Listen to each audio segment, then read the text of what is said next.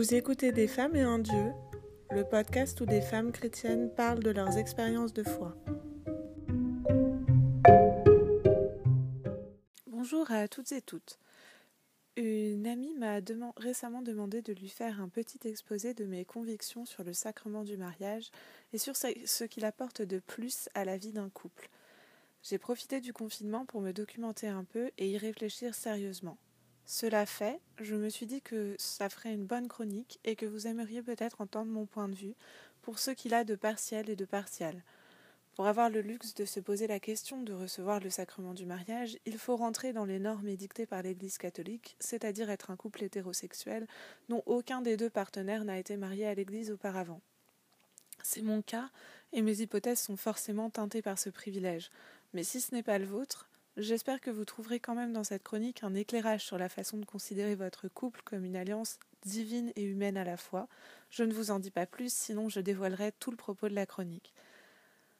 En gardant tout cela en tête, lançons-nous toutefois. Pourquoi se marier à l'Église? La première réponse qui me vient à l'esprit, c'est pour l'engagement.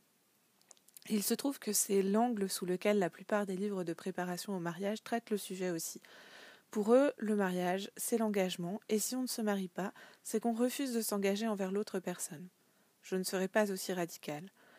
Bien sûr qu'on peut se sentir et être véritablement engagé envers son cher et tendre même si on n'est pas marié, et qu'on ne prévoit pas de le faire. L'engagement se construit petit à petit par des actes concrets posés au fil du temps, et s'installer ensemble n'est pas le dernier ni le plus petit des engagements que l'on prend l'un envers l'autre. D'abord, on se met d'accord pour cheminer ensemble et discerner si on est fait l'un pour l'autre. Ensuite, on s'accorde sur une envie commune de construire une vie et peut-être une famille ensemble. Cet engagement peut rester tacite, il n'en est pas moins réel ni moins fort. Selon la façon dont la relation se construit et suivant les personnalités, il n'y a aucun mal à ne pas sentir le besoin de dire cette promesse devant tous ses parents et amis au summum de leur élégance et chapeauté de la plus invraisemblable des façons possibles.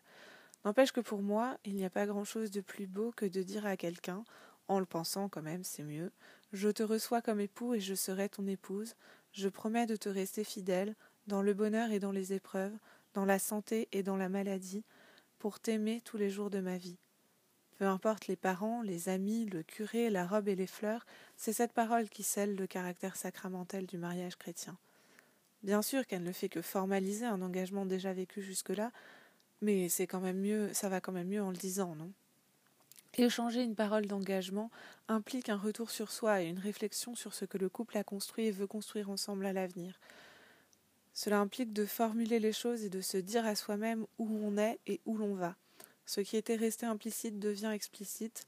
La démarche personnelle d'engagement est peut-être alors plus profonde car plus réfléchie que si l'engagement reste tacite. Il ne faudrait pas non plus négliger l'importance du symbole et son influence sur notre vie humaine. Cela fait partie de notre incarnation. Aujourd'hui encore, le mariage est un symbole fort de l'engagement d'un couple, et il peut être un signe tangible auquel se raccrocher dans les moments de tempête que connaîtra forcément la relation. Cela dit, le grand intérêt du mariage catholique, c'est quand même que c'est un peu plus que la solennisation d'un serment d'amour, c'est un sacrement. Ah, mais encore. En y réfléchissant un peu, je me suis aperçu que le sens de cette affirmation n'était pas si clair que ça pour moi. C'est là que je me suis tournée vers les différents livres de préparation au mariage que j'ai accumulés ces derniers mois, et bizarrement, ou pas, vu la façon qu'ils ont de discréditer d'emblée l'union libre pour reprendre leur terminologie comme un refus d'engagement, aucun de ces auteurs qui s'attachent à expliquer comment discerner si on veut, peut ou doit se marier ensemble et à détailler les tribulations de la vie conjugale ne s'intéresse de très près à la question qu'est-ce que le sacrement du mariage et à quoi sert-il? Du coup, j'ai essayé de creuser un peu la question. J'ai regardé un cours du Collège des Bernardins sur les sacrements qui détaille ce qu'est un sacrement pour l'Église catholique. Une séance entière est aussi consacrée au sacrement du mariage. Pour faire bonne mesure, j'ai également lu les paragraphes du catéchisme de l'Église catholique qui s'y rapportent. Comme je n'étais pas complètement satisfaite, puisqu'évidemment le problème du professeur des Bernardins, pas plus que des rédacteurs du catéchisme, n'est de savoir quelle est la valeur ajoutée du sacrement dans nos vies, mais de détailler sa nature et son fonctionnement, j'en ai été réduite à torturer mon propre petit cerveau, et je vous livre le résultat de mes élucubrations. En bonne théologie catholique, le sacrement est un symbole, mais il va plus loin. Il ne réside pas dans un rite formel, mais constitue un mystère au sens chrétien du terme, c'est-à-dire quelque chose que l'on n'a jamais fini de comprendre. Donné par Dieu comme manifestation de sa présence dans l'ordinaire de nos vies, il constitue le lieu d'une rencontre avec le Christ, une porte d'entrée dans la réalité évangélique telle qu'elle vit et se vit aujourd'hui dans notre monde. Selon la constitution conciliaire Lumen Gentium sur l'Église dans le monde de ce temps, les sacrements sont à la fois un signe de l'Évangile et un moyen de le vivre. Ils sont la manifestation du Père qui se rend présent dans le Christ pour manifester sa gloire. En résumé, mener une vie sacramentelle, c'est vivre de l'Évangile, et réciproquement. Accueillir la parole de Dieu, vivre de l'amour du Christ et le manifester dans notre vie. Pas besoin d'un sacrement pour ça, et pas besoin d'être marié pour configurer son amour à l'amour divin. J'en veux pour preuve que la plupart des couples engagés, qu'ils soient ou non mariés, vivent les quatre piliers du mariage, la liberté, la fidélité, l'indissolubilité ou engagement durable, et la fécondité. Inversement, j'oserais même dire que je connais bien des couples mariés qui ne vivent pas vraiment ces quatre piliers. Alors, si on rentre un peu dans le détail, la liberté se vit dans le chemin de discernement plus ou moins formalisé, emprunté en amont de l'engagement et dans la relecture tout au long de la vie du couple pour être sûr que la liberté de chacun a la place de s'exprimer et de s'épanouir dans la route que le couple choisit d'emprunter. Pour la fidélité, ça semble assez évident. En dehors du cas délicat des polyamoureux et autres éthiques amoureuses plus ou moins hétérodoxes, mais il me semble que ces derniers excluent le mariage d'emblée comme une institution bourgeoise et tueuse d'amour, donc on peut peut-être les laisser un peu de côté pour l'instant. La fidélité sexuelle et affective est une exigence commune dans tous les couples. L'exclusivité constitue même aux États-Unis une étape répertoriée du processus de dating, à partir duquel on peut se considérer comme en couple avec l'autre ou au contraire de la rupture, le fameux je crois que j'ai besoin de voir d'autres personnes des comédies romantiques. Bref, c'est dire si c'est commun. J'ai déjà parlé de la question de l'engagement et de l'indissolubilité.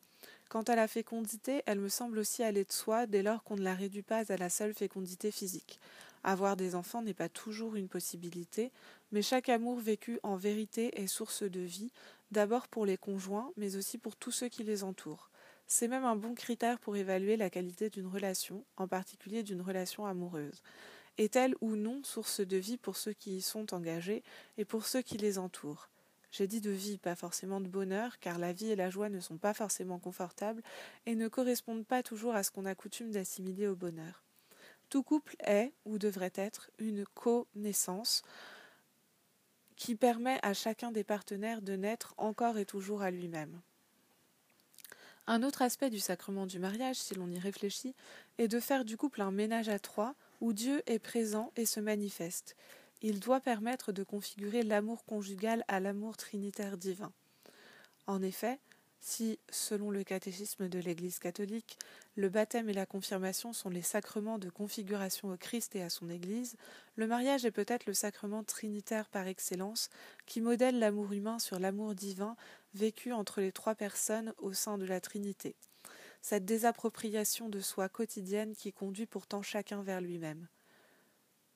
Mais qui n'a pas déjà fait cette expérience dans une relation amoureuse, couronnée ou non par le sacrement du mariage? Ce sont des grands mots, bien sûr, mais ils se traduisent dans les petits gestes du quotidien, dans un cadeau particulièrement bien choisi, dans les mots doux échangés au moment de sombrer dans le sommeil, ou dans le regard doux et bienveillant que l'amoureux porte sur son amoureuse, et inversement. C'est ainsi, dans les gestes quotidien par chaque baiser donné et rendu et par chaque pardon accordé et accueilli, que l'amour vécu au sein d'un couple manifeste et rend concret le mystère de l'amour trinitaire de Dieu dans la vie de chacun des membres du couple, mais aussi pour ceux qui sont témoins de cet amour. L'amour mutuel des amants est ainsi, pour qui veut bien l'y voir, l'amour même de Dieu, et même doublement. Il est amour trinitaire, mais il est aussi signe de l'amour que Dieu porte aux hommes et de ce que le Christ accomplit pour eux. Dans l'autre qui m'aime, c'est le Christ qui m'aime, et son amour m'entraîne à me dépasser, à m'oublier toujours plus pour pouvoir l'accueillir. Comme dans l'Eucharistie, aimer quelqu'un, homme ou femme, c'est recevoir le Christ qui s'est donné pour moi et pour mon salut.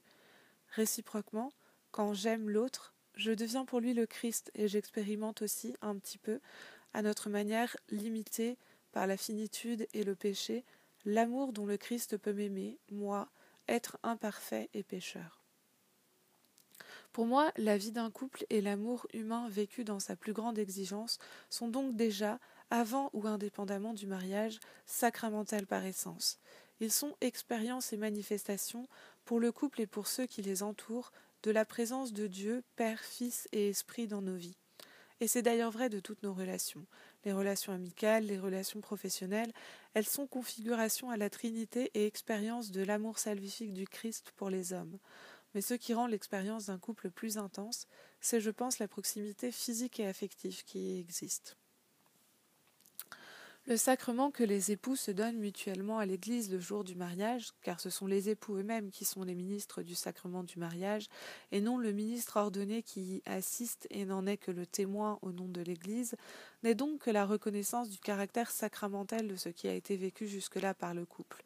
Si ce sacrement officiel ajoute quelque chose, je pense que ce quelque chose est de la même nature que le ministère de l'ordre. Comme le prêtre est au service de la communauté chrétienne, les époux sont envoyés en mission par l'Église pour témoigner de l'amour du Christ. Le sacrement du mariage concerne en effet l'Église et le monde, et pas seulement les époux. Comme le sacrement de l'ordre, le sacrement du mariage est une manière particulière de réaliser la consécration reçue le jour du baptême, par lequel nous devenons tous et toutes prêtres, prophètes et rois. Il n'a pas pour but premier une sanctification des époux pour eux-mêmes, mais d'abord une sanctification des époux pour le service du monde.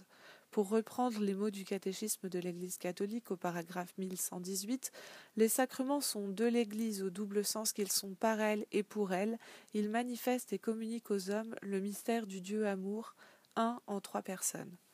Le Christ a d'ailleurs commencé son ministère public, c'est-à-dire l'annonce de son œuvre d'amour et de salut pour le monde, lors d'un mariage, les noces de Cana, rapporté dans le deuxième chapitre de l'évangile de Jean, versets 1 à 11. Si on lit ce récit, on s'aperçoit très vite qu'il y est très peu question des supposés héros du jour, les époux. Le point central de la péricope est bien le miracle accompli par le Christ. Dans le sacrement du mariage, les époux eux-mêmes s'effacent devant le Christ. Ils reçoivent le sacrement non pour eux-mêmes, mais comme l'aveugle-né pour, pour que la gloire du Christ soit manifestée en eux. Les théologiens disent d'ailleurs souvent que le mariage est le premier signe qui rejoint ceux qui ne croient pas, un signe évangélisateur. Se marier, c'est donc pour les époux se mettre au service, non seulement l'un de l'autre, mais du salut du monde. Voilà, c'est tout pour aujourd'hui. Je serai heureuse d'avoir vos avis, réactions et commentaires sur la page Facebook Des femmes et un dieu ou à l'adresse mail desfemmesetundieu at vivaldi.net.